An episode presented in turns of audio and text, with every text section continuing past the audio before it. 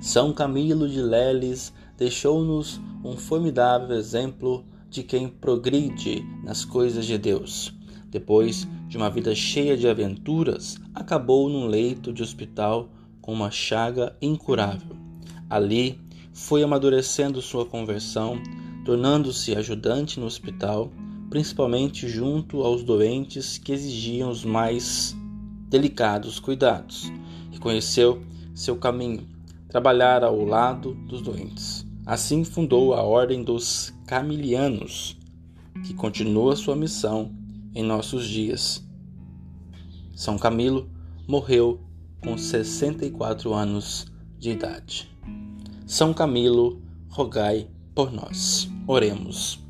Ó Deus, que inspirastes a São Camilo de Leles extraordinária caridade para com os enfermos, dai-nos o vosso espírito de amor, para que, servindo-vos em nossos irmãos e irmãs, possamos partir tranquilos ao vosso encontro na hora de nossa morte. Por nosso Senhor Jesus Cristo, vosso Filho, na unidade do Espírito Santo. Amém.